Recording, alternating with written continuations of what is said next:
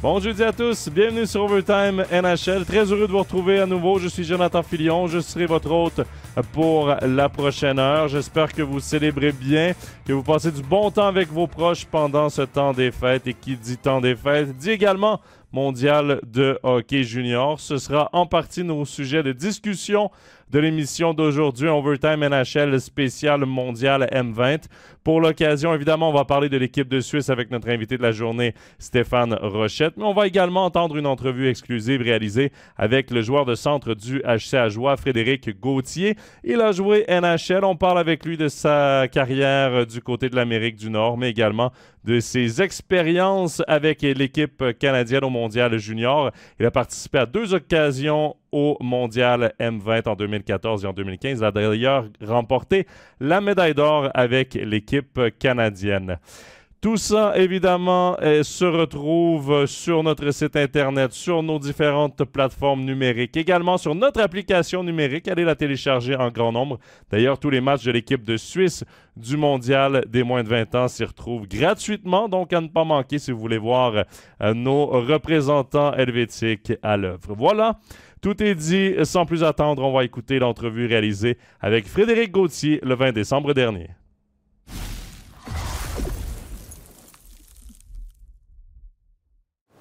Pour ce nouvel épisode d'Overtime NHL, nous nous sommes déplacés du côté du Jura pour rencontrer le joueur de centre du HC Ajoie, Frédéric Gauthier. Émission spéciale aujourd'hui, NHL, mais également M20. Et Frédéric a pu jouer en NHL pendant quelques saisons, en plus de remporter l'or avec le mondial M20. Frédéric Gauthier, merci beaucoup d'avoir accepté notre invitation. Bonjour, merci. Euh, Frédéric, avant de parler du Mondial M20, on va évidemment revenir sur euh, ta carrière en NHL. Euh, un jeune garçon de la rive nord de Montréal, de la grande région de Montréal, qui joue au hockey, un Québécois assez classique. Mais à quel moment c'est devenu un rêve pour toi, un but réalisable d'atteindre la NHL? je dirais, là, quand j'avais 15-16 ans, mon année midget, je parlais avec les coachs, les entraîneurs, et qu'il y avait une possibilité. C'est là que je me suis décidé que j'allais essayer, aller mettre mes yeux dans, le même panier et m'essayer. Donc, euh, je dirais deuxième année midget, c'est quand j'ai commencé à, penser que c'était impossible. Ta première année dans la LHJMQ, dans la Ligue de hockey junior majeur du Québec, a été une très bonne saison. D'ailleurs, c'est cette année-là, c'est après cette année-là que tu t'es fait repêcher. À quoi a ressemblé ton année au niveau justement des rencontres avec les équipes, du scouting? Est-ce que c'était beaucoup d'attention autour de toi? Euh, pas vraiment. J'ai trouvé que c'était. Quand il y avait des, scouts qui venaient, des fois, certains que j'allais manger au restaurant après et tout, des, discussions, mais je trouve pas que c'était. Euh, c'était trop de distractions ou autre. Je crois que le plus gros est venu durant le draft, la, semaine, le trois jours avant euh, le combine. Pendant le combine, c'est là que ça s'est passé. T'as une équipe à chaque jour, t'as un 3, 4, 5. Moi, je les ai toutes vues, donc euh, j'avais toutes les équipes sur trois jours, donc ça, ça fait beaucoup de rencontres. Mais euh, non, durant l'année, je trouve que ça s'est bien fait, c'était bien organisé, l'équipe a bien géré ça, donc ça, ça s'est bien fait. Tu parles du combine. Est-ce que c'était stressant? Parce que tout se passe en anglais, tu rencontres, euh, tu veux faire une bonne première impression, c'est beaucoup de stress aussi, c'est ton avenir qui joue. Est-ce que c'était stressant? dans un sens, oui, c'était plus pour le, langage. Comme tu dis, l'anglais, au début, l'anglais, c'était pas vraiment ma, grande force. Donc, c'était stressant pour ça. Autre, il n'y a pas pas grand-chose d'autre. Tu veux faire bien les tests physiques, donc il y a ce petit côté de nervosité-là. Mais sinon, euh, c'était le fun quand même. C'était bien. Tu avais plein, plein d'amis là-bas que tu peux jaser, parler et tout. Donc ça, s'est bien fait. De, tête comme ça, est-ce que tu as souvenir d'une équipe euh, qui était un peu, qui, qui t'a peut-être posé des questions un peu spéciales ou des rencontres un peu bizarres, parce qu'il y a des histoires qui, sortent des combines parfois qui sont assez étranges. Ouais, non, pour moi, ça n'a pas vraiment été. Euh, la meilleure que j'ai eue, je pense, avec la Floride. Je pense que c'était plus une discussion, on a ri beaucoup, euh, il y a eu des jokes qui se sont faites, mais je dirais qu'il n'y a rien eu de de spécial qui m'a marqué dans ces interviews-là. C'était juste pas mal standard avec toutes les équipes. Là. Tu as été repêché par les Maple Leafs de Toronto, 21e choix au total, donc un choix de première ronde en 2013. Est-ce que tu étais surpris euh, de ce choix de Toronto, que Toronto euh, décide de te prendre? Un peu. J'avais seulement parlé à Toronto une fois, comparé à d'autres équipes que j'avais parlé plusieurs fois. Donc, Toronto, j'avais juste discuté une fois. Donc, euh, ça a été un peu une surprise, mais dans, le moment, je crois que tu es juste content, tu es juste heureux. Donc, tu as oublié tout ça. Mais j'étais un peu surpris au début, oui. Justement, tu as eu la chance que très peu de joueurs ont de monter sur le podium, d'être un choix de première ronde, de prendre la fameuse photo qu'on a tous en tête. Euh, qu'est-ce que tu gardes comme souvenir de ce moment-là? Est-ce que c'était un peu flou dans ta tête? Est-ce que c'était trop d'excitation? Euh, ce que je me souviens plus, c'est la, marche euh, pour monter sur le stage. Je marchais trop vite, donc le caméraman n'arrêtait pas de me dire de ralentir. Donc ça, ça m'a marqué. Mais sinon, après ça, je dirais que ça s'est tout passé si vite. Tu montes, tu serres des mains, tu mets le chandail et j'avais pas de casquette, moi je m'en souviens. J'avais pas de chapeau, fait que tu prends la photo et hop, tu débarques au prochain. ça... Non, c'était une belle expérience. Les Maple Leafs t'ont laissé terminer tout ton stage junior, donc tu as joué deux saisons supplémentaires à Rimouski ensuite, avant de faire le saut chez les professionnels. Euh, est-ce que c'est difficile ce passage junior à professionnel, que ce soit à HL, NHL?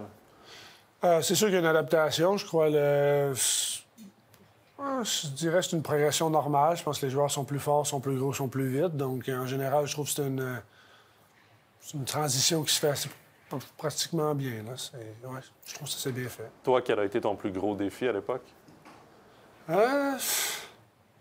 Ben, comme je dis, le langage est un gros défi pour moi au début. Je crois que, oui, je parlais l'anglais, mais c'était pas très bien. Donc, je trouve ça, ça a été un comprendre.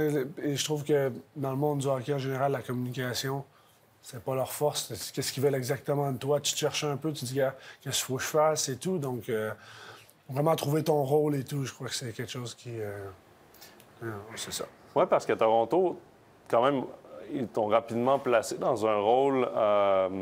Ben, un joueur de rôle, justement. Un joueur, un bon joueur de centre, responsable.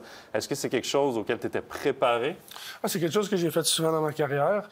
J'étais préparé. C'est juste qu'il y a des certains travaillait beaucoup sur mon patin. Il disait mon patin, il trouve un autre problème. Il y a toujours quelque chose à améliorer. Mais euh, non, c'est un, rôle que j'ai bien aimé, que je, trouve que je faisais bien. Donc, euh, non, c'était quand même assez facile de me placer dans ce rôle-là. Tu as joué 176 matchs avec les Maple Leafs de Toronto en carrière. Euh, deux saisons complètes, d'ailleurs, en NHL avec les Maple Leafs. On entend souvent parler de la pression qui vient avec le marché de Montréal, mais on entend peut-être un peu moins parler euh, du marché de Toronto, mais est-ce que tu peux nous parler de la réalité de ce marché-là? Euh, ben pour moi, considérant mon rôle était différent de certains qui ont la pression, je crois que pression aussi qu'à Montréal, je pense que c'est une équipe qui va gagner. C'est une équipe qui sont. Moi, quand je suis arrivé dans les temps, ils perdaient. Donc, euh, je disais que il était plus comprenable de la situation. Mais quand on a commencé à gagner, je crois que c'est des fans passionnés, autant qu'à Montréal, puis qu'ils veulent qu'on gagne. Donc la pression de performer devant eux, gagner à chaque match, euh, se conduire euh, d'une manière professionnelle en public, je pense qu'il y a beaucoup d'œil sur toi partout où tu vas. Donc euh, c'est une pression de bien, toujours bien agir puis de meilleure performance à chaque match. Tu dis, euh, quand on a commencé à gagner les Maple Leafs de Toronto, justement, depuis euh, que tu es arrivé dans, l'équipe, on a accueilli plusieurs stars, on commençait à gagner, à devenir une équipe de saison régulière qui terminait dans les premières année après année. C'est encore le cas aujourd'hui. Mais en playoff, ils ne réussissent pas à gagner.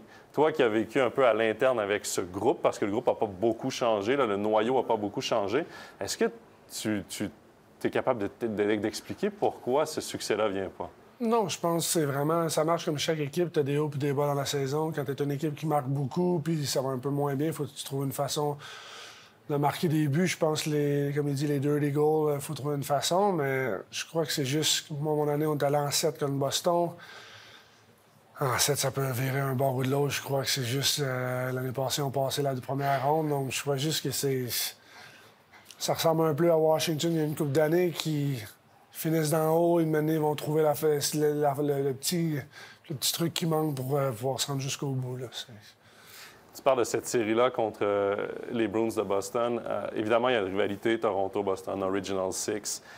on sait que les Bruins jouent un style très physique. Toi, étant un gars de grand gabarit, un gars imposant, est-ce que l'aspect physique te, stressait un peu? Est-ce que c'était un, rôle que tu acceptais bien?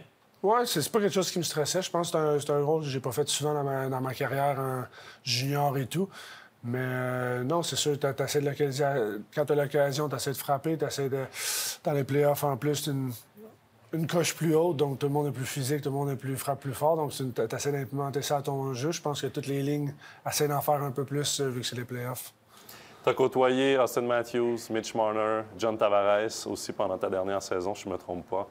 Euh, quel genre d'humains, quel genre de personnes ils sont à l'extérieur de la patinoire? Ah, des, bons gars. Je pense que j'ai toujours eu des bonnes relations avec eux. Je crois qu'on a eu du plaisir. Une fois, j'allais souvent beaucoup avec, manger avec Tavares euh, quand on était sur la route.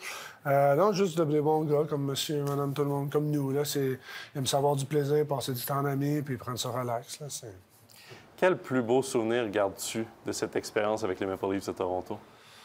Ah, je pense que c'est les relations que tu fais, les, contacts que tu fais durant le temps, les, moments que tu passes entre amis ou euh, que ce soit pendant un road trip, parce que tu as souvent des road trips que des deux, trois, une semaine sur la route. Donc, euh, des activités, passer du temps avec du monde que tu gardes contact aujourd'hui. Donc, je crois que juste l'expérience au complet sur la route et la façon que tu es traité et tout qui était, bien. Après ton passage avec les Leafs, euh, tu as signé dans les organisations des Coyotes de l'Arizona et des Devils du New Jersey. Est-ce qu'il y avait une grande différence de culture entre ces organisations et un grand club comme les Maple Leafs de Toronto? Moi, je trouve que oui, surtout quand, quand j'étais là, les équipes que j'étais là ne pas, faisaient pas les playoffs. Donc, je trouve que côté. Euh, je trouve juste que c'était pas autant professionnel que c'était à Toronto. Je pense que Toronto, leur standard, leur culture, c'était gagner maintenant. C'était, c'était différent, je pense, comme l'Arizona était un petit peu plus dans un rebuild. Donc, euh, un petit peu plus euh, de jeu, un petit peu plus. Il laisse passer des choses un peu plus. Donc, je trouve que c'est un petit peu différent. Ces euh, deux saisons-là, tu as été employé un peu plus en AHL qu'en NHL. Est-ce que c'est frustrant? Est-ce que c'était frustrant à l'époque, euh, après des saisons d'NHL, justement avec des clubs en reconstruction, d'être employé plus en AHL qu'en NHL? Oui, c'est ça. Je crois que quand tu as joué dans les nationales, tu veux rester. Je pense que tu veux continuer à jouer là. Donc, c'est ça, c'est toujours un peu plus frustrant. Puis, euh, ça fait partie du métier. Est-ce que ça finit par être difficile mentalement, peut-être aussi? Ah, je crois que juste le processus. Euh, moi, j'ai été up and down beaucoup, en haut, en bas, Ligue américaine, HL, Ligue américaine, NHL. Puis je trouve que, veux, pas, mentalement, tu prends un tour, c'est dur, comme tu penses, tu joues bien, tu te fais envoyer dans la Ligue américaine, tu, sais pas trop ce qui se passe, personne ne te parle. Donc, je trouve que mentalement, il faut que tu sois fort mentalement euh, pendant une longue période de temps. À quel moment. Euh, as-tu senti ou jugé que ton aventure en Amérique du Nord était terminée que c'était le temps pour toi de mettre le cap sur l'Europe? Euh, je redirais ma dernière année à New Jersey. Je me disais, bon, c'est quelque chose que j'entends beaucoup parler. Euh, je connais du monde qui ont joué ici avant, puis ils me disaient des bonnes choses sur la Suisse. Donc, je me suis dit, ah, ce serait intéressant d'aller voir euh, d'autres parties du monde en même temps que jouer au hockey. Donc, j'ai décidé de faire le saut en Europe. Évidemment, pour les Nord-Américains, la NHL reste le but ultime. Est-ce que le fait de traverser en Europe est un peu euh, une sorte, j'aime pas utiliser le terme échec parce que c'est très négatif, ça reste quand même une étape dans la carrière, mais est-ce que c'est une, espèce de déception quand même?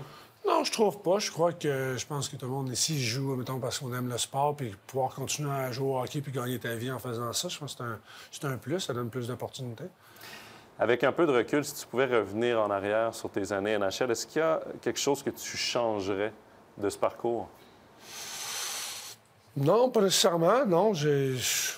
Non, rien. J'ai pas, pas rien en, tête par rapport à ça. Non, je trouve que j'ai aimé mon parcours, puis. Euh, non, ça ne changerait rien. Mais tant mieux, c'est important de ne pas avoir de regrets. Euh, émission spéciale euh, des moins de 20 ans aussi. On doit te parler de cette expérience. Tu as joué deux ans le tournoi mondial des moins de 20 ans avec le Canada. c'est un tournoi qui est un petit peu moins en vue ici, évidemment, parce que la Suisse a moins de bons résultats que le Canada, évidemment. Euh, mais je veux euh, savoir, euh, pour un Canadien, pour un Québécois, qu'est-ce que ça représente de jouer ce tournoi?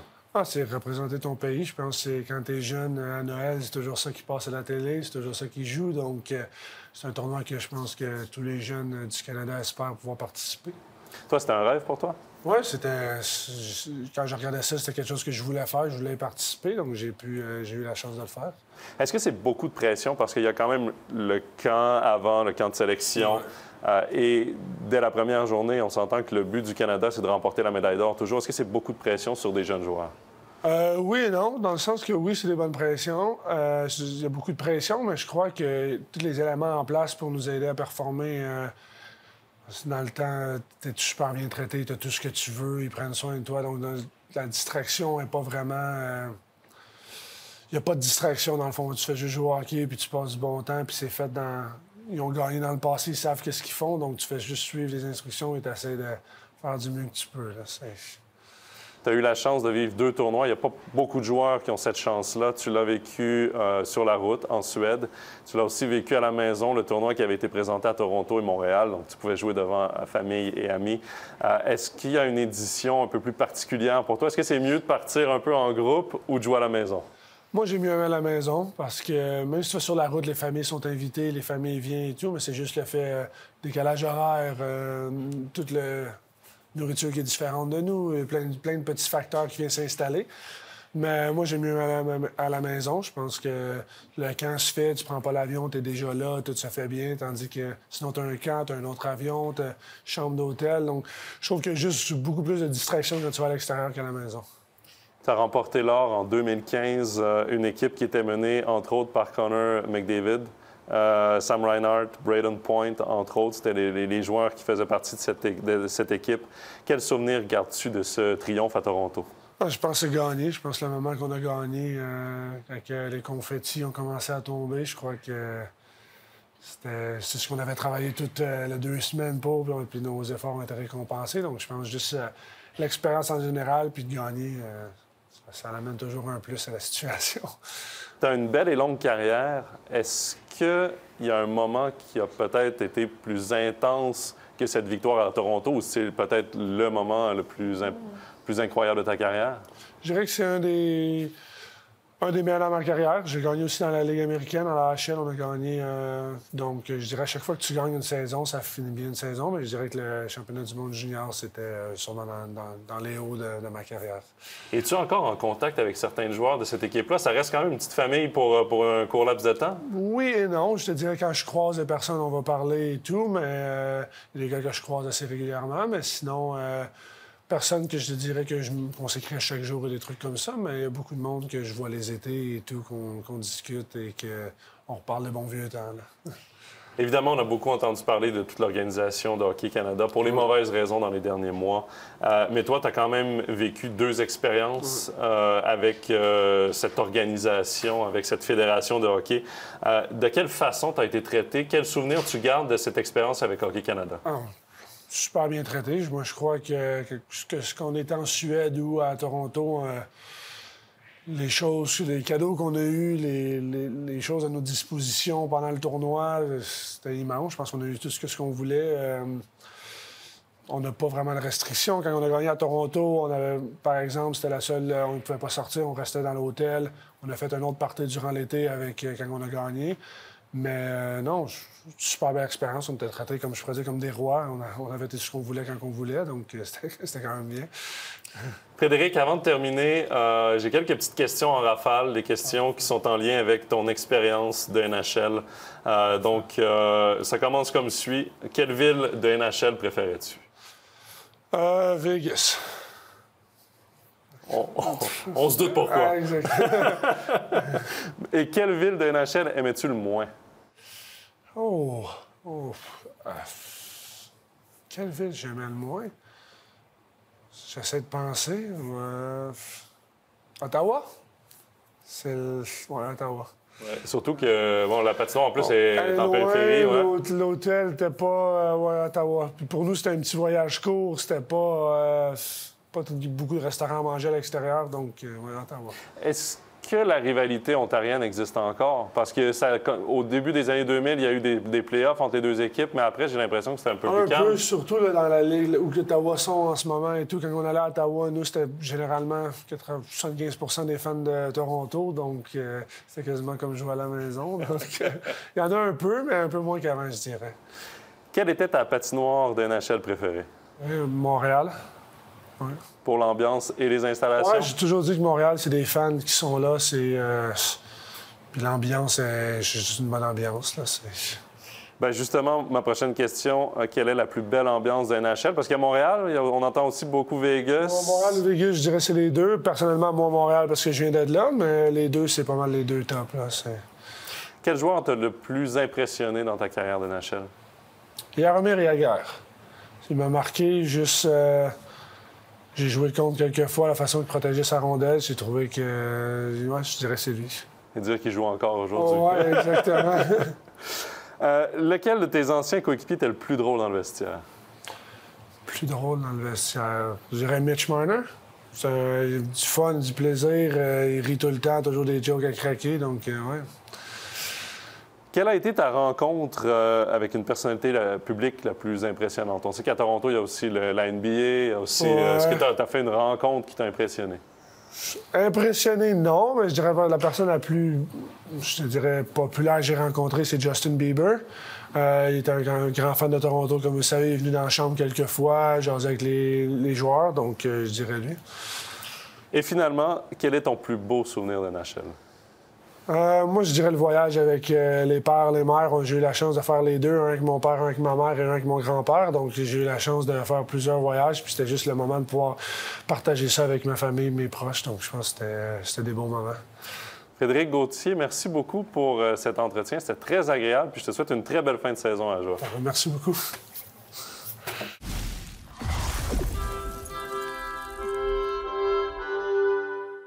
On retrouve notre invité de la semaine pour le segment Hop Suisse, Stéphane Rochette. Salut Steph! Salut Joe! Steph, très heureux de te retrouver à nouveau parce que dans le dernier épisode, tu étais notre invité et j'ai décidé de te réinviter encore à nouveau euh, cette semaine. Merci, merci. c'est une fleur. Ça, veut dire que je suis, je suis de la bonne visite, quoi. Exactement. C'est que j'ai tellement aimé ma dernière expérience, j'ai décidé de te réinviter. ça passait ou ça cassait dans ton cas, non? j'ai passé la note, super. non, Steph, c'est toujours un, plaisir de t'avoir sur Overtime NHL, mais je tenais à t'avoir dans l'épisode d'aujourd'hui parce qu'on va parler des moins de 20 ans. Le segment suisse d'ailleurs va être réservé à ce championnat du monde des moins de 20 ans qu'on diffuse sur MySports. Tous les matchs de l'équipe de Suisse sont présentés sur MySports 1 et en accès libre, donc gratuit sur l'application euh, numérique. Steph, tu auras la chance d'ailleurs de co-commenter certains matchs, dont euh, celui de jeudi avec moi euh, face aux États-Unis. Ce sera le deuxième match de la phase de groupe de la Suisse. Steph, avant de parler de l'équipe de Suisse en tant que telle, on vient d'entendre une entrevue avec Frédéric Gauthier qui nous disait que pour lui, ces deux participations au Mondial Junior, c'était vraiment un rêve de gamin qui se réalisait. Euh, je ne sais pas si ça a la même euh, importance pour la Suisse que pour euh, le Canada de représenter le pays dans ces mondiales des moins de 20 ans. Qu'est-ce que tu en penses? Non, je n'ai pas l'impression que ça a même la, même signification. Oui, évidemment, pour les jeunes, c'est une fierté de faire partie de l'équipe suisse, etc. Mais il n'y a pas d'engouement autour de cette équipe nationale. Il n'y a pas d'engouement public, officiel, même médiatique, etc., autour de cette équipe euh, de Suisse. Euh, voilà, c'est une équipe de Suisse parmi tant d'autres, une sélection. Les gens connaissent peu les jeunes. Euh, au Canada, les joueurs qui sont sélectionnés avec l'équipe nationale canadienne, ce sont déjà des vedettes, des futures vedettes de NHL, des gars qui ont été draftés souvent très, très haut, des gars qui sont hyper médiatisés dans les ligues juniors au Canada. On sait que les, les, les, les Canada, c'est un tournoi qui est très suivi entre Noël et Nouvel An. C'est un, grand classique, même au début de l'année. Beaucoup de gens regardent, surtout quand c'est en Amérique du Nord, ça n'est en Europe, donc le décalage, c'est un peu plus compliqué, mais c'est un tournoi qui est très, très suivi. C'est un tournoi référence. Les gens veulent voir les futures vedettes de NHL, euh, des Connor Bedard, etc. Mais en Suisse, il n'y a pas cette. Euh, les gens regardent, les suiveux, on va dire comme ça, comme je les appelle, les gens qui sont mordus de hockey euh, les fans d'Ambry vont peut-être regarder pour avoir un certain Miles Muller cette année, pour voir les jeunes, les futurs joueurs de National League, qu'est-ce qu'ils ont là, mais il n'y a clairement pas du tout le même, la même intérêt. C'est dommage, mais c'est comme ça en Europe de façon générale. Hein. Euh, regardez les, matchs, si ce n'est pas la Suède qui joue en Suède actuellement, les gradins sont quasiment vides. Donc, voilà, c'est pas la même culture autour de ça, nettement pas. C'est pas la même chose qu'au Canada, clairement. Tu parles du décalage horaire, du fait que cette année, ce soit présenté en Europe.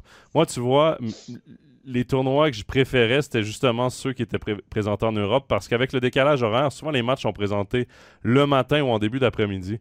Et euh, pendant le temps des fêtes, évidemment, tu es en vacances euh, de l'école. Euh, donc, tu te lèves tôt, tu regardes les matchs. Moi, j'aimais beaucoup. j'aimais encore mieux ça que de regarder le soir. Souvent, en plus, ben, il y avait le Canadien de Montréal qui jouait le soir. Ça faisait vraiment une belle journée de hockey.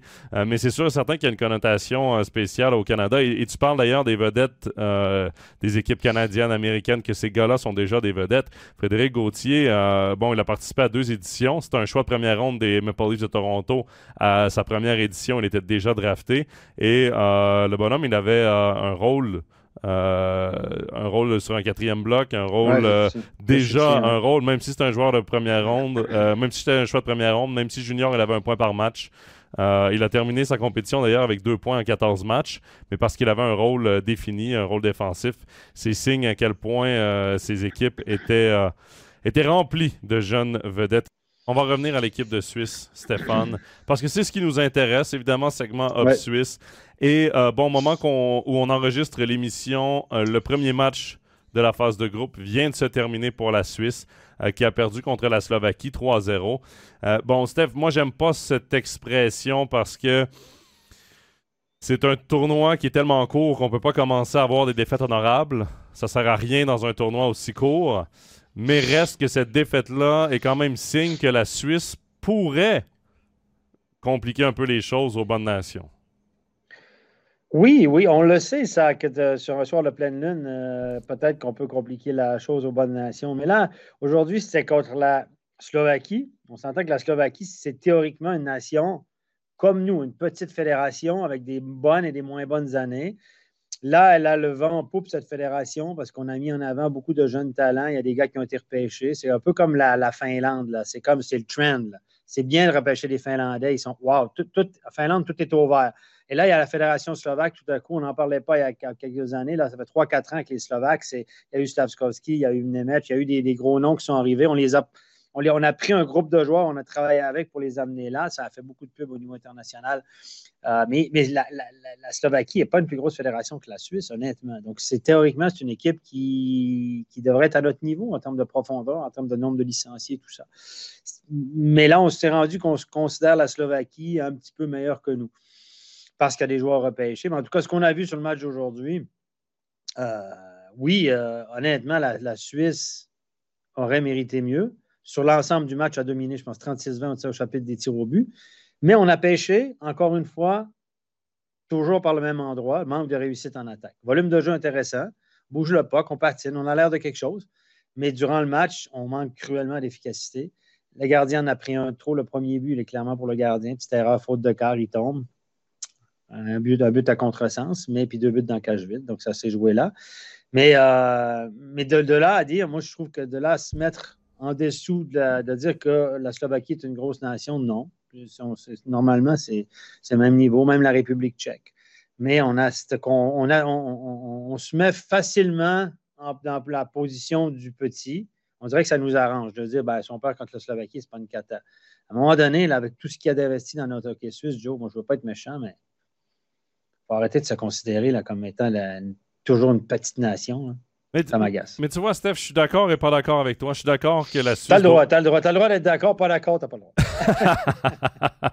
je, ben, je vais commencer avec ce que j'ai le droit. Je suis d'accord que la Suisse doit arrêter de se considérer comme une petite nation. Euh, mais je suis pas d'accord. Euh, je pense que cette année, la Slovaquie a une équipe pour viser le podium, une équipe pour viser la demi-finale simplement parce qu'il y a énormément d'expérience. C'est l'équipe la plus expérimentée du tournoi. Il y a beaucoup de talent aussi. Euh, euh, tu parlais de Slavkovski, Nemec, il y a Dalibor Dvorsky. Hein. les deux sont pas là. Dalibor Dvorsky, Philippe euh, Méchard, Philippe Anchek. Il y a beaucoup, beaucoup de joueurs qui sont à 2-3 mondiales juniors d'expérience. Et pour une, pour une compétition si courte, euh, avec énormément de talent comme ça dans certaines nations. C'est très important, cet aspect euh, mhm. euh, d'expérience et de talent.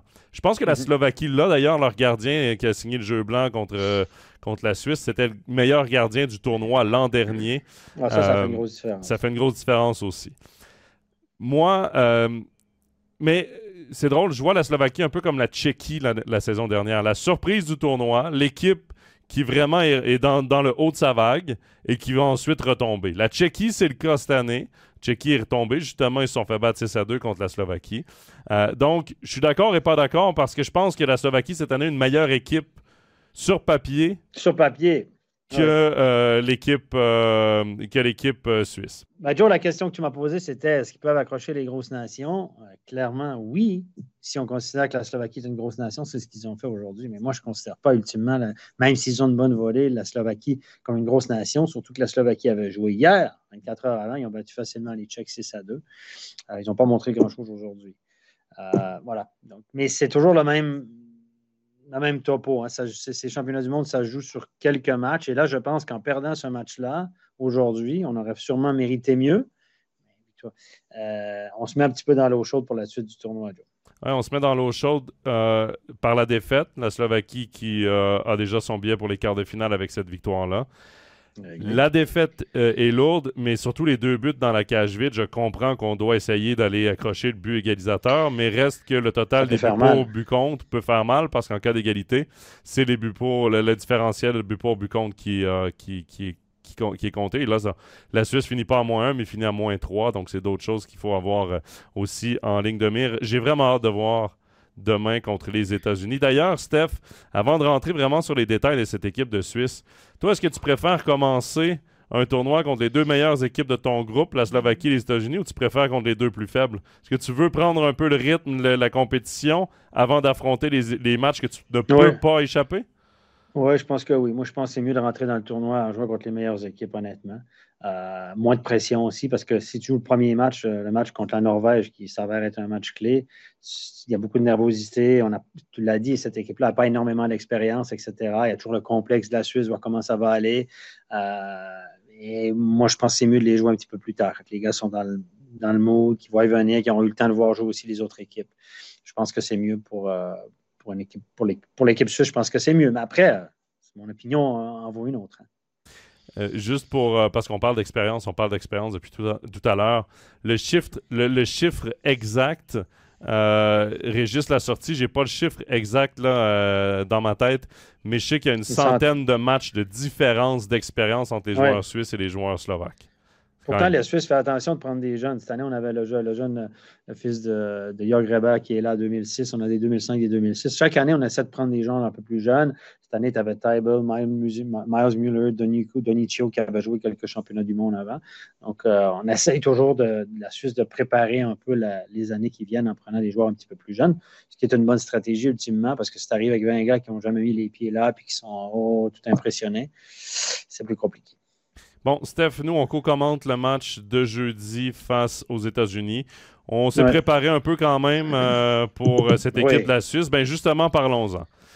Est-ce que cette équipe, quelles sont les forces de cette équipe? Je ne dirais pas est-ce que cette équipe a des forces? Je vais y aller comme ça. Quelles sont les forces de cette équipe? Ouais, je pense qu'en défense, tu as des noms intéressants, mais des noms intéressants qui sont, qui sont jeunes. Euh, on parle de Austin Koff et Léon Mugli, qui sont qui vont visiblement être draftés à National, en tout cas qui jouent déjà à Zurich et Zug en National League, qui sont euh, les gars qu'on essaie de mettre en avant un petit peu. Il reste qui sont quand même jeunes. C'est les gars de 17 ans. Donc, euh, voilà. Et puis, il y a Johnny Cho en défense, qui pour moi est le meilleur défenseur de cette équipe-là actuellement. Euh, en OHL, il a été drafté par les Ducks d'Anaheim assez tardivement l'année passée à 19 ans, mais c'est un gars qui a accumulé quand même plus d'un point par match comme défenseur.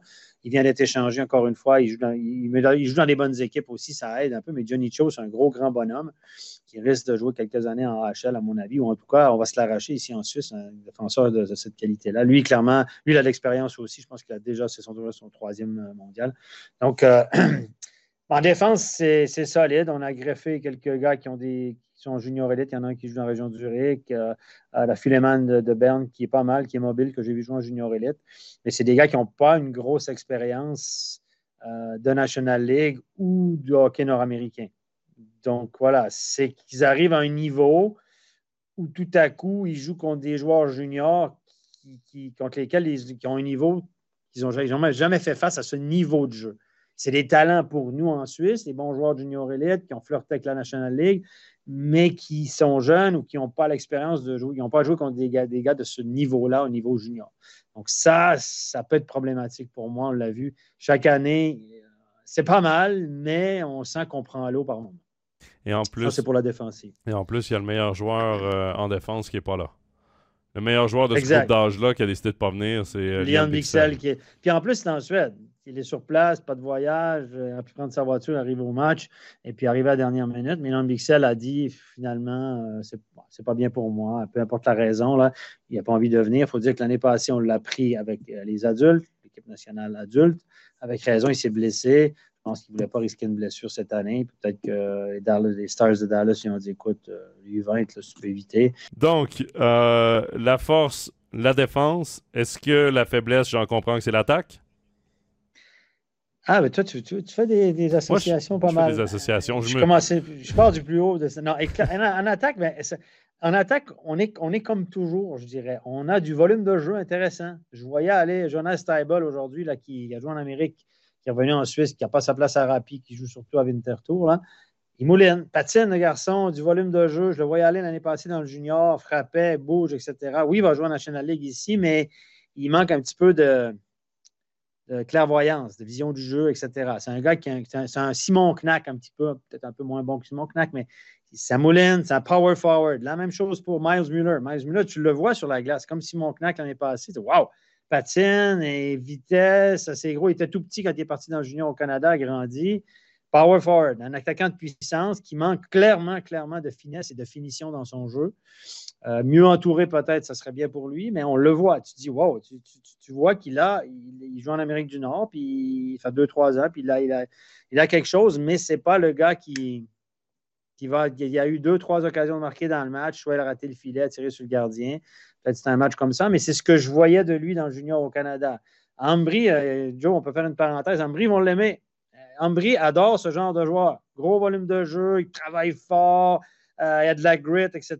Mais il va être typiquement dans l'ADN d'Ambry, va manquer un petit peu de finition, euh, de la peine à marquer des buts. Bref, bon joueur de hockey, va jouer longtemps ici en Suisse. Mais euh, voilà, donc, puis à côté de ça, tu as des gars qui ont des skills. Je pense à Léo Braillard, qui est quand même un gars qui fait plus d'un point par match maintenant en Amérique du Nord. Ça a été difficile au début. Un gars qui manque un peu de patin, mais il a des skills offensivement. Il joue sur le deuxième power play, pas spécialement bien entouré. Donc, le gars qui peut peut-être te mettre un truc, te faire une passe de génie, là, tout à coup, on y préfère d'autres joueurs. Donc là, permettez-moi de, mettre un petit, un, petit, un petit jab au coach là-dessus, je ne comprends pas. Euh, on dirait qu'on veut mettre en, valeur certains gars ici qui sont bons en junior élite ou qui ont, joué quelques matchs en, Swiss League. C'est de la Swiss League, on s'entend que c'est loin de. C'est pas parce que tu as joué quelques matchs en Swiss League que tu vas faire la différence au niveau international. Bref, euh, on manque de skills. C'est intéressant ce qu'on a vu aujourd'hui. Le volume de jeu était là, power play, le puck à tourner. Mais ultimement, on a fait face à un bon gardien. Peut-être c'est le gardien qui a fait la différence de l'autre côté, mais on manque clairement, clairement de talent offensif pur. On dirait qu'on a de la peine à identifier ces talents purs ou les gars qui ont un petit peu plus de skills, puis les entourer. Je veux dire, Biasca, c'était. Je regardais Biasca l'année passée. Euh, ça, ressemble beaucoup à Miles Muller. Gros volume de jeu, bon patineur, tu le vois, tu vois, wow, wow, super c'est un gars qui fait un point par match dans le junior. Il ne fera pas 120 points. Il ne sera pas dans les top. Il va être bon, mais ce ne sera jamais un gars qui. Voilà. mais on n'en a pas beaucoup. Hein, je veux dire, ce pas les gars qui jouent junior, junior élite ici ou qui jouent 10 minutes par match en Swiss League qui vont arriver là et qui vont dire Waouh! S'ils avaient ce wow, ils seraient déjà probablement en Amérique ou ils joueraient déjà en National League. Ouais. La réalité, c'est ça. je, suis dur, mais je pense que je suis assez juste. On l'a vu euh, d'ailleurs ce soir, manquait cruellement de. Cet après-midi plutôt, euh, mercredi après-midi contre la Slovaquie. Mais manquait cruellement de finition. C'est ça qui est dommage. On, peut prendre la, cassette, la fameuse cassette que tu aimes bien, la mettre chaque année. J'ai l'impression que chaque année, c'est la même chose. voilà. Je, je sais pas, on n'arrive pas à former des joueurs de talent. Puis on dirait que quand on a des talents, ben on. Ah non, non, on préfère des gars qui. gros volume de jeu. Oui, mais à un moment donné, il faut que tu apprennes à coacher du talent. Puis il faut que tes gars de talent qui ont un petit peu plus, il faut que tu les entoures. Puis ah, c'est eux qui vont te marquer le petit but qui te manque de temps en temps ou te faire la passe de génie ou n'importe quoi. J'ai l'impression qu'en Suisse, on, soit on les a pas, soit on ne veut pas les coacher, soit on ne les, les met pas en valeur. J'ai de la peine à mais c'est vrai qu'on n'en a pas beaucoup. Hein. Des Suisses qui ont eu du succès, des, fins renards offensifs, pas beaucoup. Hein? Non. Pas beaucoup, Joe. Non, ça fait plusieurs années, là, j'ai l'impression qu'il manque justement ce petit, euh, petit plus qui ferait la différence dans des matchs comme par exemple face à la Slovaquie. Exactement. Euh, bon, là, tu as parlé euh, des défenseurs, des attaquants. Il y a un talent certain devant la cage, évanué comme troisième gardien pour l'instant. Il était, en tout cas, il était en troisième gardien sur la feuille de match euh, face à la Slovaquie. C'était Alessio Beglieri devant la cage. Évidemment, euh, ça devrait être Beglieri le premier gardien, à ce qu'on peut en lire là, pour un match contre la Slovaquie. Euh, est-ce que tu espères voir Evan dans ce tournoi-là? Parce qu'évidemment, on n'est pas dans le secret des dieux, on ne sait pas s'il sera employé, mais est-ce que tu espères le voir obtenir un départ? Ben oui, bon, c'est en 2006, hein, c'est plus jeune, à 18 ans, donc euh, il est, les 17-18 ans, donc peut-être qu'on se dit, lui, il a le temps, on le prend là pour qu'il voit, il regarde, puis ça va être notre gardien numéro un l'année prochaine. Euh, peut-être, peut-être. J'espère le voir. Moi, je l'ai vu en junior. Je sais qu'il a beaucoup de talent. Il semble-t-il que ça se passe bien en Amérique du Nord. Il ne joue pas dans une grande équipe. Sa moyenne n'est pas extraordinaire. Il faut faire attention à la moindre de buts alloués dans le junior au Canada. Il ne faut pas se fier euh, au point. C'est une des pires éques de la WHL, euh, les voilà, donc, voilà, donc voilà. Mais moi, ce qui me dérange, c'est qu'on met Bigleri dans la cage. Moi, je, je, je ne connais pas tant que ça. Je l'ai vu jouer un petit peu. Mais le gars, cette année, il joue où, Beglieri? Donc, il, est-ce qu'il est en forme, prêt à disputer des mondiaux? Parce que Beglieri, il a joué en Amérique du Nord. Il a joué assez régulièrement en Amérique du Nord. Là, il n'a plus sa place, il a décidé de revenir. Bien, il a fait la taper du pied pour qu'il revienne. Il veut finir soit son apprentissage, sa formation qu'on a pu lire. Là, le garçon, il a été prêt. Bien, il n'a pas de place. Donc, euh, pour jouer en National League, euh, les gardiens, c'est plus compliqué. On l'envoie à Viège. Théoriquement, il est à Viège. Mais il fait les trajets parce qu'il veut finir sa formation à Bienne, donc il s'entraîne à Bienne. Mais finalement, tu te regardes, il n'a pas joué un seul match à Viège cette année. Donc, Viège est dans la Moïse, euh, pour une huitième place, ça ne se passe pas bien à. On ne peut pas se permettre de mettre un jeune dans la cage, le former pour Bienne. Donc, le garçon n'a pas joué un match en Swiss League. Puis il a joué sur Ferrari 13 matchs en junior élite. Donc, le gars a joué en Amérique du Nord, en junior assez régulièrement. Il revient, il va en junior élite 13 matchs. Excuse-moi, là. C'est quoi comme trajectoire de formation, ça? C'est que là, là, là, on l'a on on convaincu de revenir. Peut-être qu'il n'a plus de place en Amérique du Nord parce que, voilà, gardien étranger.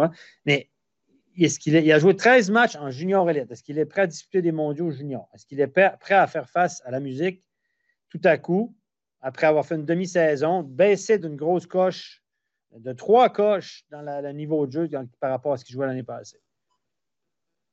Pas idéal, Joe, sérieusement. C'est quoi comme trajectoire de formation pour lui? Surtout, surtout à cet âge-là, c'est euh, une des pires choses de ne pas jouer comme ça une année, on va le dire comme ça. Ben, c'est catastrophique. Mais, jouer en junior élite pour lui, c'est comme tu reviens, wow! Ouf! Non, moi j'ai vu des matchs junior élite, là, c'est. Voilà, pour lui, au moins il est dans la cage, il y a des shoots, mais alors là, là, il est dans la cage. Est-ce qu'il a eu le background toute l'automne? Est-ce qu'il a en confiance pour jouer? Je ne sais pas. Est-ce qu'on va mettre le jeune Huet pour se faire se défoncer? Les autres années, souvenez-vous qu'est-ce qu'on a fait avec Patnaud. Hein? Quand on a, on a pris Noah Patnaud, on l'avait envoyé se faire défoncer contre les équipes qu'on était sûrs de perdre, contre le Canada, etc. Il faut garder notre, gardien qu'on considérait comme numéro un pour les gros matchs. Moi, personnellement, j'espère qu'on va avoir Huet, mais j'espère que ça va être, euh, par exemple, contre la Tchéquie. Parce que euh, honnêtement, Evan Huet est le gardien d'avenir de cette équipe. Je dis avenir, évidemment, euh, on ne fait pas long feu au, Mondial M20, mais c'est le gardien qui va être numéro un l'an prochain. Il faut que tu lui donnes des matchs. C'est bien beau de regarder euh, ce qui se passe, là, puis manger du popcorn sur la galerie de presse, mais euh, parfois, euh, d'être devant la cage, d'avoir au moins un match d'expérience, ça serait pas mal du tout. C'est d'ailleurs ce qui avait été fait. avec Kevin Pache à l'époque. Euh, Kevin Pache qui avait obtenu des matchs à 18 ans et à 19 ans, il était le gardien numéro un. J'espère que la Suisse va faire exactement la même chose pour évaluer. Stéphane, objectif de cette équipe. Évidemment, on a déjà ciblé le match contre la Norvège pour éviter la relégation. Est-ce que cette équipe-là peut vraiment viser peut-être le troisième rang du groupe? Est-ce que ce serait réaliste ou faut absolument se résigner à viser que la quatrième place et encore là voir les choses un peu négativement? Ben, moi, j'ai vu jouer la Norvège hier, Joe. Hein? J'ai regardé ça. Il y a Norvège contre les États-Unis. pas gagné, hein? Je ne veux pas être négatif, là, mais euh, ils, sont gros, ils sont grands, parce qu'on sait que les Norvégiens, c'est un, peuple assez de, de costaud. Euh, ils ne sont pas super bons, mais ils moulinent. Quand la Suisse a mouliné aujourd'hui, mais eux, ils moulinent, puis pas à peu près. Les États-Unis sont fait euh, frapper solidement plusieurs fois. Là. Puis ils ne reculent pas cinq en arrière à ligne bleue. Là. Il faut check, ils y vont. Moi, je peux vous dire que la côte en Norvège, c'est de loin pas gagné. Là. Ça va prendre de la réussite en attaque, ce qu'on n'a pas eu aujourd'hui. Il faut voir la, la, qualité du gardien norvégien par rapport à celui aujourd'hui qui a peut-être aussi changé l'allure ou changé l'opinion qu'on a de ce match-là. C'est pas fait. Puis la République tchèque, c'est des gros grands bonhommes aussi. Euh, c'est pas gagné, non. Donc, moi je, pense que si la Suisse fait les quarts de finale, se classe dans les quatre, c'est mission accomplie. Je veux honnêtement, c'est comme chaque année, ça ne changera pas. On, doit éviter la relégation. Et là, je pense que si tout à coup, contre les Tchèques, on s'accroche, euh, contre la Norvège, on s'accroche, on on peut finir cinquième, puis, puis, puis, puis on ne sera pas hyper surpris. voilà, moi, je, moi, je, j'émets certaines réserves. Je pense qu'on peut s'en aller vers, vers, une cinquième place si tout à coup on s'accroche les pinceaux parce qu'il n'y a rien qui me, qui me transcende et qui me dit Waouh, on ne peut pas perdre dans cette équipe-là. Non, il n'y a rien qui me dit ça. Donc, après ça, dans l'autre groupe, ça va probablement être la Lettonie qui va visiblement, mhm. ou l'Allemagne. Et là, si on se, retrouve, dans une série contre la relégation, tout peut arriver. Hein. tout peut arriver. Donc, on espère, on n'espère pas, évidemment. On espère qu'ils accrochent la 3 ou la 4e place. Mais chaque année, les Suisses y vont. Puis je pense qu'aujourd'hui, Weibel et compagnie, la fédération, ils étaient, ils étaient tendus, comme, tendus comme, comme des strings, comme on dit dans les gradins. Là, parce que, fou, ce match-là, il peut faire mal. Il peut faire mal. Donc, ça tient sur rien, un tournoi comme ça. Ça tient sur rien. Euh, écoute, ouais, moi, je trouve que ils n'ont pas un groupe hyper. Oui, c'est des gros bonhommes, les Tchèques, les Norvégiens, mais ce pas les, équipes les plus talentueuses. Je me dis, à voir comment la, Suisse a tenu contre la Slovaquie aujourd'hui, euh, tout est possible pour la Suisse. Outre les, États-Unis, évidemment, surtout si les États-Unis commencent à jouer physique. Euh, la Suisse est la plus petite et euh, l'équipe la, plus légère. Et la plus jeune. Et donc, ça se joue à, peu grand, pas grand-chose au niveau de la moyenne d'âge. Mais, moi, contre les États-Unis, on s'entend là, là, il faut, faudra sauver les meubles. Et puis, euh, parce que tu comptes pas, je pense que le coach n'a pas mis un, crochet gagné sur ce, match-là. Il s'est dit, bon, celui-là, on va sûrement le perdre, celui-là, on va sûrement le perdre. Et puis, il faut gagner, il ben, faudra, battre la, Norvège, le, je pense c'est le 30, la Norvège, puis la Tchéquie, la République tchèque, ou la Tchéquie qu'on dit maintenant, le, 30, le 31, quelque chose comme ça. Donc, ça va, jouer, ça va jouer le 30-31 à la fin de l'année. Soit on finit comme ça, soit on finit comme ça à la fin de l'année. Ça va être compliqué, mais c'est toujours comme ça. On sait ben qu'on a une équipe où, voilà, on ne peut pas créer de l'année. On est loin de l'année 2000, là où on avait quand même des Moser en défense, des Bisher, on avait Nussbaumer. quand même, l'année 2000 était quand même une bonne volée comparativement au 2001, au 2002, au 2003 et le 2004. Franchement, chaque année, on a toujours l'impression qu'on n'a pas énormément de talent. On va souhaiter quand même un quart de finale à l'équipe de ben Suisse. ça ben serait ben tant mieux pour nous aussi. Euh, évidemment, tous les matchs, je vous le rappelle, de l'équipe de Suisse présentés sur MySports 1 et gratuits sur notre application numérique téléchargée là en grand nombre. Steph, on va quand même parler un peu de NHL et on va prendre la direction du segment Head-to-Head. Évidemment, on vient de parler euh, du mondial de hockey junior. Mais on est dans Overtime NHL. On va quand même prendre quelques minutes pour euh, parler NHL. Et on va commencer, Stéphane, avec une équipe dont on parle, j'ai l'impression, depuis le début de la saison. Et je crois que nous deux, on a fait déjà quelques fois des head-to-head -head à propos des sénateurs d'Ottawa. Euh, ils ont changé d'entraîneur-chef. Enfin, DJ Smith a été euh, congédié. Je dis enfin, c'est méchant pour DJ Smith. Un coach killer. T'es un coach killer. un coach killer. Je, porte la poisse aux, entraîneurs. Non, mais c'est un joueur qui t'a C'est un entraîneur qui t'a apprécié de ses joueurs, mais clairement, les résultats n'étaient pas là. C'est une énorme déception, les sénateurs d'Ottawa. Euh, les, euh, les sénateurs qui l'ont remplacé par Jacques, Martin et Daniel Alfredson, donc une ancienne gloire du club et un ancien entraîneur du club. Ma question pour toi, Steph, est-ce que les sénateurs ont trop attendu avant de faire ce changement? Oui, clairement, clairement. On voyait que ça allait nulle part dès le début de la saison. Euh, voilà, cette équipe-là, sur le papier, assez intéressant. Oui, il y a eu des blessés, ils n'ont pas eu de chance non plus. Il y a eu l'histoire de la suspension à Pinto. Mais on sentait que ça allait, ça allait nulle part et on a clairement trop attendu. Et là, ça va être encore une saison euh, à attendre avant que les résultats arrivent. Donc, on va encore promettre, parce que là, clairement, ils sont beaucoup trop loin pour les playoffs. Joe, c'est râpé. Jacques Martin essaie de vendre aux médias, est très bon avec les médias. Jacques Martin a beaucoup d'expérience. Euh, il joue du bon hockey, ça s'améliore. Il faut qu'ils apprennent avec le POC, il n'y a pas de problème parce qu'on a du talent, c'est sans le POC, etc. Donc, ils vendent toujours la même chanson. Jacques Martin qui est là par intérim. Hein? Et euh, oui, on a clairement attendu. Je ne veux, pas, pas faire croire qu'ils n'ont pas pensé à, débaucher un entraîneur. Tu es obligé de te congédier. C'est comme, comme si c'était une surprise que ça n'allait pas. Soudain, on s'est levé un matin et on a pris cette décision-là. On n'a pas pu, on n'a pas pensé à chercher un nouvel entraîneur. On prend un gars intérim, un gars de 71 ans. J'aime bien Jacques Martin, mais au bout d'un moment, il, pas, il y a une date de péremption. Ah, merde, pour finir, oui, oui, non, mais.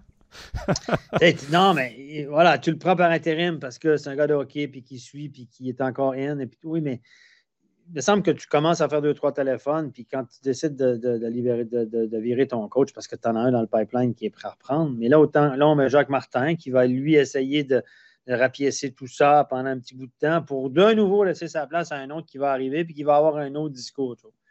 C'est tout croche. Excuse-moi, c'est tout. Je ne comprends pas ça. Moi, j'ai beaucoup de peine avec ça. Et là, on parle beaucoup de Patrick Roy, évidemment, au Québec, mais il paraît que c'est rien qu'au Québec. C'est juste au Québec qu'on parle de Patrick Roy, parce qu'il n'est pas parmi les candidats selon la, presse anglophone. Est-ce que ça t'étonne? Non, ça ne m'étonne pas du tout. En même temps, les Québécois passent place Patrick Roy absolument partout. Ben oui, euh, mais ben, honnêtement, il a, prouvé qu'il pouvait coacher dans cette ligue-là. Il a tout gagné en junior. C'est une figure emblématique. C'est un gars qui a du charisme. Pourquoi pas? En plus, qu'on s'entend qu'Ottawa, la, la moitié du marché d'Ottawa est quand même un marché francophone, ou à peu près. Euh, c'est la frontière du Québec. Moi, je pense que ce sera une bonne chose, mais voilà, peut-être qu'on va aller, euh, on va aller chercher euh, un, nouveau, un nouveau grand théoricien du hockey ou un ancien, un vieux de la vieille. On va été chercher Jacques Martin. Est-ce qu'on va recycler Claude Julien? Je ne sais pas. Non, mais ça aiderait clairement à relancer ou à lancer une rivalité entre les Canadiens et les sénateurs si Patrick Roy était l'entraîneur des sénateurs d'Ottawa. 15 points. Les. Ben oui, 15 points en retard sur la dernière place pour les playoffs, les sénateurs d'Ottawa. On peut presque dire que c'est, terminé leur chance de faire les playoffs. Euh, moi, équipes, là. Ben moi, pour, pour revenir à la question, est-ce qu'ils ont trop attendu? Oui et non. À un moment donné, j'ai l'impression que euh, ils ont été un peu pris par surprise avec toute l'histoire qui, s'est passée autour de Pierre Dorion. Ils ont été obligés de virer leur directeur général avant leur entraîneur. Et je pense qu'il est là le problème. C'est qu'ils n'ont pas trouvé encore leur directeur général. Du coup, ils laissaient l'entraîneur là. Peut-être trop longtemps, oui. Mais à un moment donné, pour le remplacer par Jacques Martin, moi, je suis pas convaincu. Jacques Martin, dans les dernières années, là, pour ceux qui ne suivent pas, euh, je pense que son dernier emploi, c'était euh, entraîneur assistant avec les Penguins de Pittsburgh. Il a gagné la Coupe. Auparavant, il était entraîneur-chef avec le Canadien de Montréal un entraîneur vieillissant, un entraîneur qui, comme entraîneur-chef, avait plus vraiment de chance dans la Ligue nationale de hockey. Là, évidemment, c'est par intérim. Il ne sera pas là. Ce ne sera pas le choix du prochain euh, directeur général.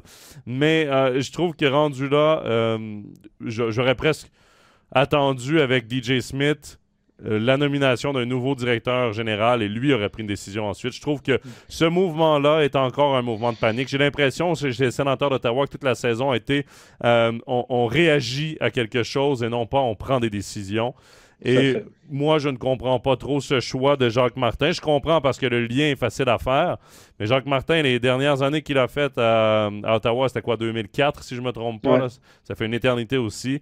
Euh, Je pense pas que c'était l'homme pour redresser la barre. En même temps, la saison des sénateurs d'Ottawa est, tout compte fait à mettre à, la poubelle. Mais c'est une équipe qui a énormément de potentiel sur papier. S'ils vont chercher un haut choix de repêchage ben ça ne peut qu'aider les cinq prochaines années des sénateurs d'Ottawa. Donc c'est peut-être un pas de recul.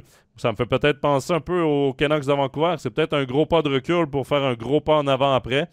Je sais pas, mais euh, moi, écoute, je, je, commence à être un peu saoulé de parler des sénateurs d'Ottawa parce que c'est toujours dans le négatif qu'on en parle. C'est pas, pas que les sénateurs, je les aime pas ou je les aime, mais je trouve que c'est une spirale négative cette saison autour des sénateurs d'Ottawa. Il faut qu'ils déménagent à Québec, Joe.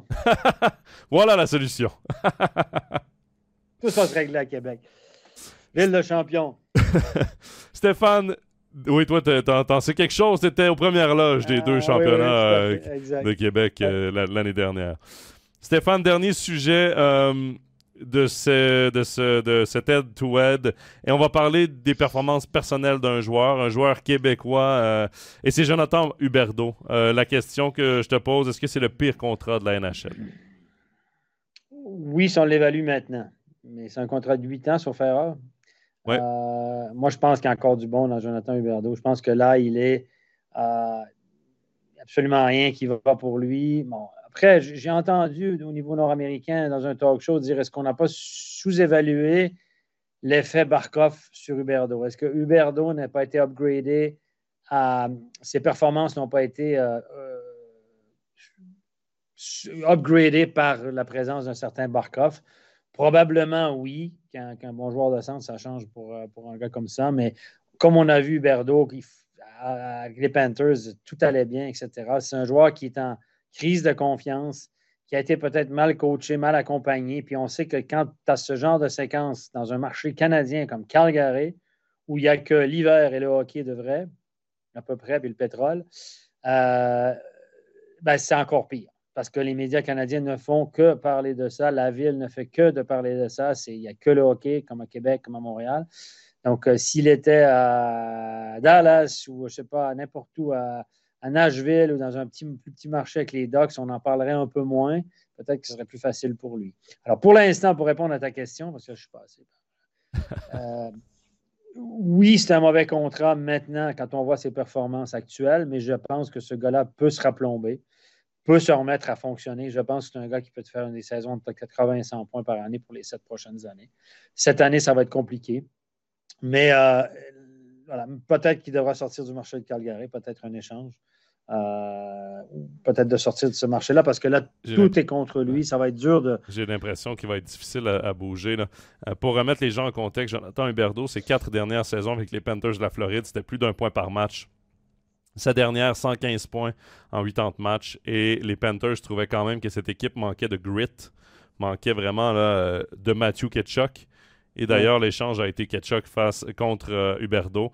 Euh, et de 115 points, il est passé à 55 points à sa première saison à Calgary l'an dernier. C'était la plus forte baisse pour un joueur dans l'histoire de la Ligue nationale entre deux saisons. Et cette année, c'est 15 points en 34 matchs, 4 buts seulement. Ça fait plus d'un mois. Son dernier but remonte au 20 novembre. Donc plus de 15 matchs qu'il n'a pas marqué de but, plus d'un mois qu'il n'a pas marqué. Euh, j'ai l'impression qu'il va être dur à bouger. Ah, pour lui, ça doit être difficile. Hein. Ça doit être très difficile. Euh, les, les, Flames ont changé d'entraîneur. Euh, j'ai l'impression que, justement, comme tu disais, oui, il avait la pression de fournir des points en Floride, mais il était aidé par Barkov. Alors que là, à Calgary, c'était, ça devait être lui la locomotive, le sauveur. Et ben, il manquait peut-être quelqu'un au centre, justement, un, un Barkov pour, pour l'aider. Moi, j'ai entendu aussi entre les branches qu'il avait bien fêté aussi ce nouveau contrat. Il n'est peut-être pas arrivé dans les meilleures dispositions sa première année à Calgary. Euh, donc. peut-être que c'est humain aussi de. C'est une roue hein, aussi. L'effet boule de neige. Je, ouais. je, vais rentrer 70 millions dans les prochaines années. Voilà, et peut-être que voilà, je suis confortable, je suis un bon joueur, ça va aller. Et puis on sait que dans cette ligue-là, tu peux pas, même si tu es une grande vedette, tu peux pas te relâcher jamais. Tu dois être. Euh, connaître des, des mois de saison. Et ça doit être dur, même si son chèque de paye à la fin du mois, toutes les deux semaines, ça doit être assez sympa à recevoir. Ça, ça doit être le bon moment de la, du mois. Mais à le reste, évidemment, il doit faire face tous les jours. Tous les jours, il doit entendre ça autour de lui. Tu vas à la patinoire et ça devient, même si tu gagnes des millions, au bout d'un moment, mentalement, ça doit être juste horrible, horrible, horrible moi, je pense qu'il y a à peu près il y a plein de GM qui auraient signé ce gars-là pour ce prix-là, honnêtement. Oui, oui, oui. Blâmer Calgary. Oui. Calgary l'avait été chercher, rappelez-vous, parce qu'Atchok avait déjà dit qu'il ne resterait pas quand il deviendrait agent libre. Donc, on s'est dit, faut, si on va aller chercher quelque chose, il faut bouger tout de suite. Huberdo était d'accord de venir, blablabla. Bla, bla, bla, il a 30 ans. Euh, moi, je vais répondre aussi à la question. Tu as répondu. Moi, je pense que c'est le pire contrat parce qu'il a 30 ans, il vieillit, il reste 7 ans son contrat. J'ai l'impression que les Flames vont surtout avoir beaucoup de difficultés à le bouger. Mais je lui souhaite beaucoup de succès. J'espère pour lui que ça va euh, revenir parce que c'est un joueur électrisant très intéressant à voir jouer. Steph, c'est ainsi que va se terminer notre segment Head to Head. Nous, on se donne rendez-vous jeudi 17h sur MySports 1 pour le match entre la Suisse et les États-Unis. Sinon, ben, euh, éventuellement, 2024, un autre épisode d'Overtime NHL. Quand tu veux. Toujours, toujours disponible. Merci, Steph. Ciao. C'est ce qui m'a fait au tout dernier épisode de l'année 2023 d'Overtime NHL. Encore merci à Frédéric Gauthier et à Stéphane Rochette pour leur présence dans l'émission d'aujourd'hui. Je vous donne deux rendez-vous hockey sur glace à ne pas manquer sur MySports cette semaine. Tout d'abord, ce soir, ce jeudi, 17h sur MySports 1 et en accès libre, donc gratuit sur l'application numérique. Le deuxième match de phase de groupe de la Suisse face aux Américains. également de la NHL en français ce samedi, 20h sur MySports 1. Le Wild du Minnesota qui affronte Nino Niederreiter et les Jets de Winnipeg. Pour ne rien manquer des euh, prochaines diffusions hockey sur MySports, abonnez-vous à nos réseaux sociaux. On fait toujours des annonces de matchs, donc lors euh, des euh, journées où il y aura de la compétition. Sur ce, on va se retrouver, nous, en 2024 pour le prochain épisode d'Overtime NHL. Profitez bien de ces fêtes de fin d'année. Passez du bon temps en famille avec vos proches. Soyez évidemment prudents sur les routes si vous vous déplacez. Et moi, je vous dis déjà d'avance bonne année et à très bientôt. Bye bye.